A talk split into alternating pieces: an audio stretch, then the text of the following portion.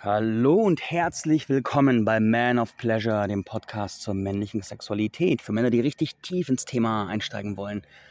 Mein Name ist Marc Oswald und heute sprechen wir über die vergessene Macht der Frauen über die Männer und werden in ein sehr, sehr spannendes Thema reingehen, das gerade im Beziehungskontext so viel bewegen kann, gerade in Langzeitbeziehungen. Bevor wir aber loslegen, zwei Dinge. Erstens nehme ich heute aus einem öffentlichen Park auf und bitte diverse Hintergrundgeräusche, falls sie kommen, zu entschuldigen.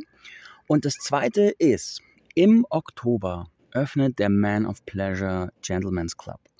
Und das ist eine digitale Mitgliedschaft, wo bewusste Männer zusammenkommen, die sich mit ihrer Sexualität beschäftigen und sich weiterentwickeln wollen. Und es gibt jede Woche einmal ein Teaching, wo du neue Dinge über die Sexualität lernst zum Umsetzen und Integrieren und einmal die Woche einen Männerkreis, wo du einfach mal bewussten Austausch fernab vom Stammtischniveau findest mit Männern, die einfach genauso tief gehen wollen wie du. Und im Oktober öffnet das Ganze, du wirst noch mehr davon erfahren. So viel dazu und jetzt steigen wir ins Thema ein. Die vergessene Macht der Frauen über die Männer. Ich will dir dazu ein paar Geschichten erzählen. Die erste ist, ich habe eine Großmutter, und die ist mittlerweile über 80 Jahre alt, ist so halb im Rollstuhl, kann auch laufen, aber sitzt doch, gerade wenn es darum geht, länger zu laufen im Rollstuhl. Und irgendwann saßen wir mal zusammen und haben gesprochen über das Leben und den Tod.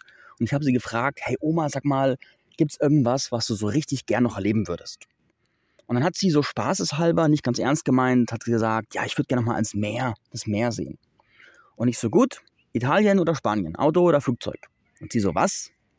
Und war etwas überrascht und überrumpelt. Und letzten Endes habe ich sie aber überzeugen können, mit mir nach Spanien zu fliegen. Und wir haben fünf Tage in, äh, in der Gegend von Alicante oder Moreira haben wir da zusammen gemacht.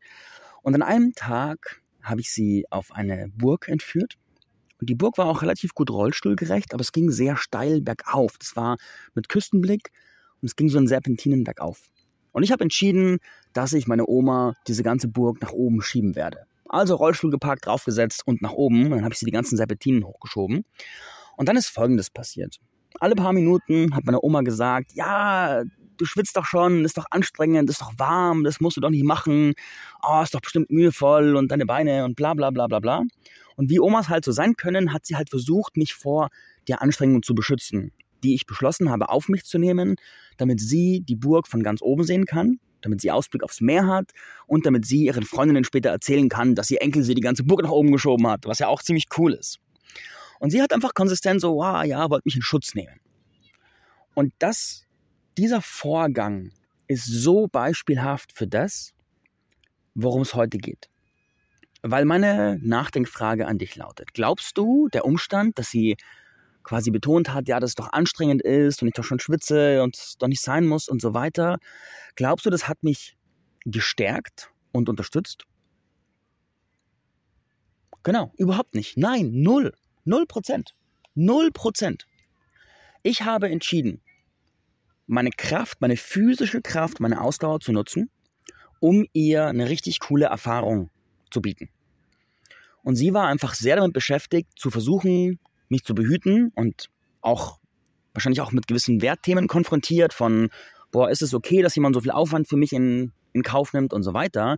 Und ich will da auch gar nicht, gar kein Urteil über meine Oma sprechen, weil meine Oma ist meine Oma und die ist wundervoll.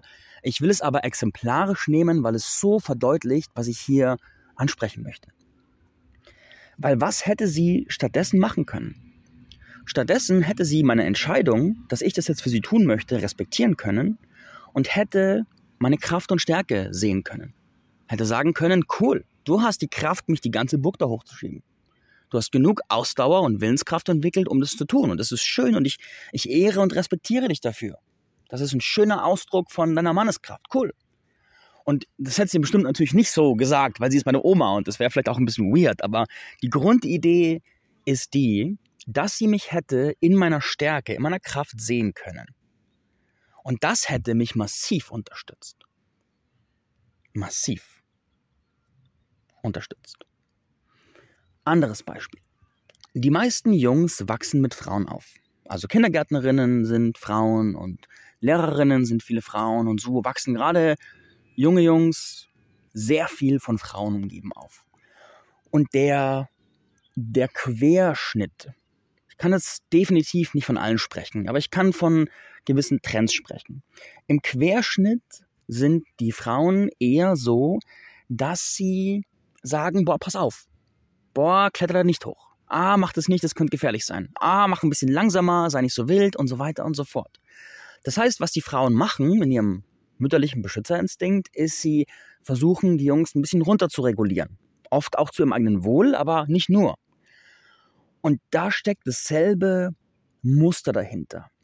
Weil während es ja aus Liebe gemeint ist, das ist ja sowohl bei meiner Oma als auch bei den Lehrern, ist ja 0% böse Absicht dabei. Im Gegenteil, die Absicht ist ja super positiv.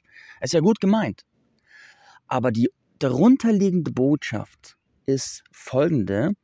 Die Aufmerksamkeit dieser Frauen liegt auf den Parts der Jungs und Männer, die nicht kraftvoll sind, die nicht wissen, was sie tun, die nicht safe sind, die nicht integer ihre Entscheidungen treffen können. Und natürlich beim Beispiel des fünfjährigen Jungen kannst du jetzt lachen und sagen, ja, blödes Beispiel, aber ich denke, du weißt, worauf ich ungefähr hinaus möchte. Sie sehen die Teile im Mann, die nicht kraftvoll sind, die nicht stark sind, die nicht ausgerichtet sind. Und was sehr viele Frauen nicht wissen, was sie entweder vergessen haben, vielleicht auch nie erfahren haben, ist. Und jetzt spreche ich in einem sehr, ich spreche jetzt in einem sehr klassischen Kontext. Du kennst ja meinen Podcast, ich spreche sehr klassisch von Mann und Frau. Und ich nehme an, dass es aber auch für sehr viele andere Konstellationen gilt, wo maskuline und feminine Essenz zusammenkommen. Was sie nicht wissen, ist, dass das, was sie in den Männern sehen und die Teile, die sie in den Männern sehen und ansprechen, eine enorme Macht hat es in den Männern hochzuholen. Die Aufmerksamkeit der Frau ist wie ein fetter Flutscheinwerfer im Gewächshaus. Das bedeutet, die Teile, die sie sehen und auch so ansprechen, die wachsen. Die werden genährt, die werden nach oben geholt, die werden herausgefordert, die werden eingeladen. Was bedeutet das für die Praxis? Für die Praxis bedeutet das, wenn wir uns eine Paarbeziehung vorstellen und eine Frau hat kein Bewusstsein über dieses Muster und sie sieht die ganze Zeit im Mann einfach nur, boah, mach das nicht, das ist zu viel, das ist blöd, das hast du falsch gemacht, bla bla bla. Was passiert? Dann baut sie unbewusst mit ihrem Scheinwerfer einen Fokus auf, auf all das, was im Mann nicht kraftvoll ist. Und dann ist sie furchtbar überrascht und kann es gar nicht verstehen, dass ihr Mann immer weiter aus seiner Kraft kommt. Und natürlich kannst du jetzt sagen, ja, aber der Mann ist doch selbstverantwortlich und co. Ja, ist er. Aber das ändert nichts daran, dass dieser Scheinwerfer eine sehr große Kraft hat.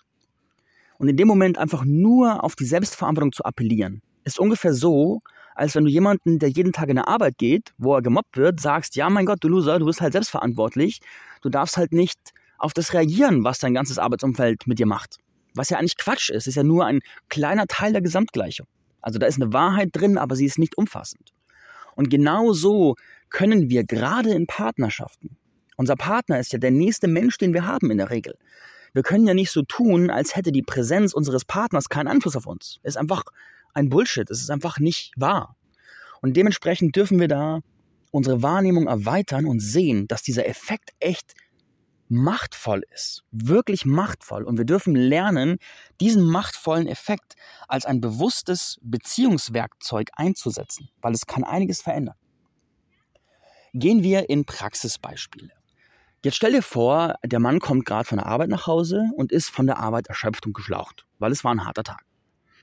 Erste Variante, er kommt heim, die Frau sieht ihn und sagt, oh, du armer Tropf, warst bestimmt so anstrengend überfordert, so hart in der Arbeit für dich, ich weiß, ist so, so hart. Ist gut gemeint und sie geht in eine Art von Caring, wie sagt man in Deutsch, kümmern Modus.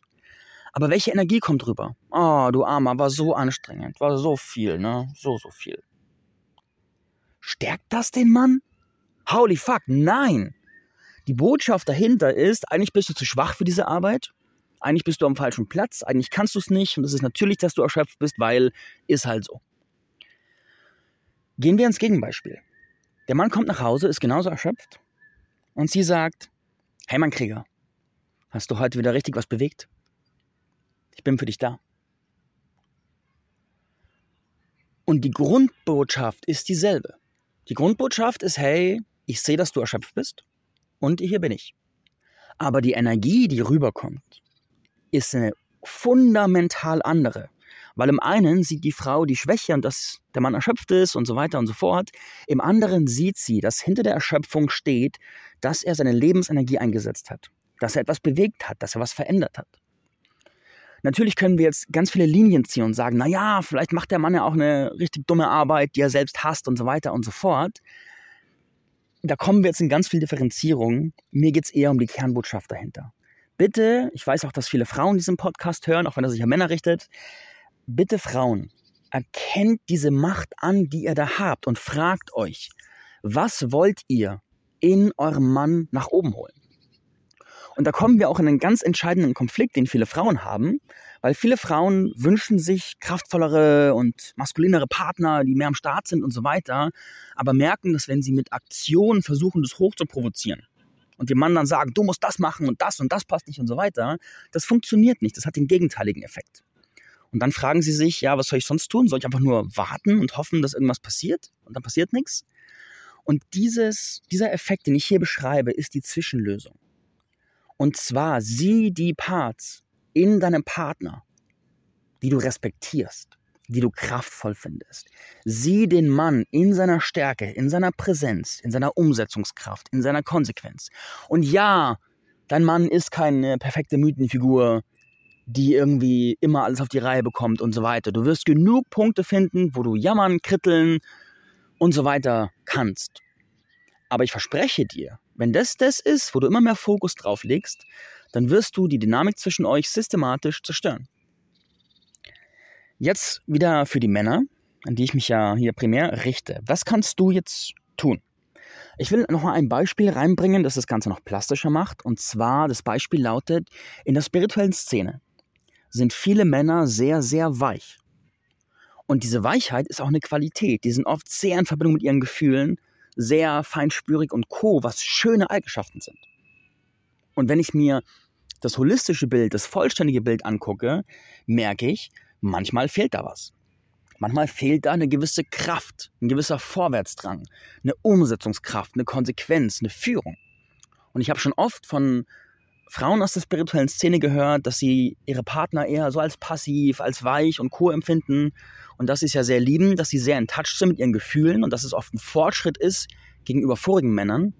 Aber eine andere Seite von ihnen ist nicht befriedigt, sondern die merkt, da fehlt was. Und das ist genau dieses Ding. Und in der spirituellen Szene, die spirituellen Frauen, was die machen, unbewusst, ist, sie feiern die Männer für ihre Weichheit. Sie feiern die Männer für ihre Gefühle, für ihre Verletzlichkeit und Co. Und manchmal ist da auch eine gewisse Abwertung gegenüber der klassischen Männlichkeit, also den, diesen Qualitäten von die äh, Vorwärtsdrang, Umsetzungskraft, Konsequenz und Co. Und diese Abwertung ist ja gar nicht böse gemeint. Es ist ja nicht so, dass sie einen Kampf, einen bewussten Kampf gegen das Männliche führen würden, sondern sie haben einfach auch, alles hat ja zwei Seiten. Und die Weichheit hat die emotionale Verfügbarkeit im besten Fall und auch die Sensibilität als Lichtseite und potenziell die Schwäche als Schattenseite. Kann beides drin sein. Und die, der klassische Vorwärtsdrang und Co. hat die, die, die Stärke, die, die Umsetzungskraft und auch diese, diese führende Energie als Lichtseite und kann aber auch genauso viele Schattenseiten haben. Und weil viele Frauen diese Schattenseite erlebt haben, feiern sie das Verletzliche und das Weiche, wissen aber nicht, weil sie diese Dynamik nicht so kennen, dass sie damit genau diese Teile im Mann fördern, aber wenn beides zusammentrifft, quasi eine unbewusste Abwertung der alten Qualitäten und eine Aufwertung der neuen Qualitäten, dann erzeugen sie in den Männern diese Weichheit und Schwäche und wundern sich dann, dass ihre Männer passiver sind, nicht so viel vorwärts bringen, super im Flow sind, aber nicht richtig Entscheidungen treffen und so weiter. Dementsprechend will ich eine Frage in den Raum werfen. Man könnte das jetzt hören und den Schluss ziehen, der Marc sagt, Männer sollen nicht verletzlich sein. Sage ich das? No way, no fucking way. Wenn du meinen Podcast kennst, weißt du, dass das Gegenteil der Fall ist. Ich bin ein Riesenunterstützer von emotionaler Verfügbarkeit, Verletzlichkeit und Co. Was ich sage, ist, wählt bewusst, wie ihr miteinander in Dynamik geht. Ich hatte erst vor kurzem die Situation, dass ich zu einer Frau kam und dann hat sie so eine, eine Seite in mir wahrgenommen, wo ich gerade, ich bin gerade in vielen Lebensbereichen in einer krassen Umwälzungsphase, so quasi Unternehmen umgeschmissen, neues Projekt im Fokus gestellt, Beziehung beendet, Wohnort verändert, alles ist im Umbruch. Und da ist natürlich auch viel, was ich zu prozessieren habe und viel, was mein Fundament angreift. Und auch wenn ich gut unterwegs bin, natürlich sind da, sind da Themen am Start. Und dann hat sie ihren Fokus sehr, sehr stark auf die Teile in mir gelegt, wo ich quasi, wo ich in diesem, in diesem Umbruch bin. Und dann habe ich gesagt, warte kurz, ich merke gerade, ich bin gerade nicht an einem Punkt, wo es mich unterstützt, dass du deinen Fokus auf diese Teile legst. Weil ich gerne noch bewusster wählen möchte, auf welche Aspekte in mir du den Fokus legst und wie ich dir begegnen möchte. Weil für mich ist es zum Beispiel, mich stärkt es mehr, wenn sie in all diesen Phasen, das ist ja nur ein Ausschnitt von mir. Und andere Ausschnitte sind meine Kraft, mein, meine Vorwärtsbewegung, das, was noch in mir steckt. Und beides ist die Wahrheit. Und mich stärkt es in der Verbindung mehr, wenn sie die kraftvollen Teile in den Vordergrund sieht und anerkennt, als wenn sie den Fokus zu sehr auf das legt, wo, wo die andere Seite ist. Weil es gibt eine ganz krasse Linie zwischen eine Frau ist für einen Mann da und unterstützt ihn. Und wenn wir jetzt in metaphorischen Bildern sprechen von, hey, er kommt von seiner Mission nach Hause und sie hilft ihm zu regenerieren Mal ganz archaisch gesprochen. Das ist eine ganz andere Dynamik, als wenn sie eine Bemutterung geht. Und Bemutterung killt Lust. Bemutterung killt Beziehungsdynamik. Bemutterung killt so viel. Und ich habe in diesem Moment wahrgenommen, dass diese, diese Art des Caring, die von ihr ausging, sehr intensiv in eine bemutternde Richtung gehen würde. Dass da eine Art Ansatz davon war und habe sofort gesagt, nee, das ist nicht das, was ich in unsere Verbindung einladen möchte weil dann kann ich mir ausrechnen, wo das hinführt. Das killt die Lust, das killt die Dynamik, das killt die Polarität, mag ich gerade nicht. Soll nicht heißen, dass ich gegenüber ihr nicht verletzlich sein möchte, soll heißen, ich möchte mit ihr gemeinsam bewusst wählen, wie wir uns begegnen und möchte auch die Räume, wo sie ins Caring geht, einfach bewusst wählen und habe auch die Verantwortung für mich selbst dafür zu sorgen, dass ich gerade mit anderen Männern genug Raum habe, auch emotional gehalten zu werden. Und da kommen wir nochmal in eine andere Dynamik, die die meisten Männer nicht kennen. Und zwar, es stärkt uns Männer in der Regel mehr, wenn wir emotionalen Halt haben von anderen Männern, als wenn wir den nur von Frauen haben. Und der Worst Case ist, wenn wir emotionalen Halt nur von unserer Partnerin haben.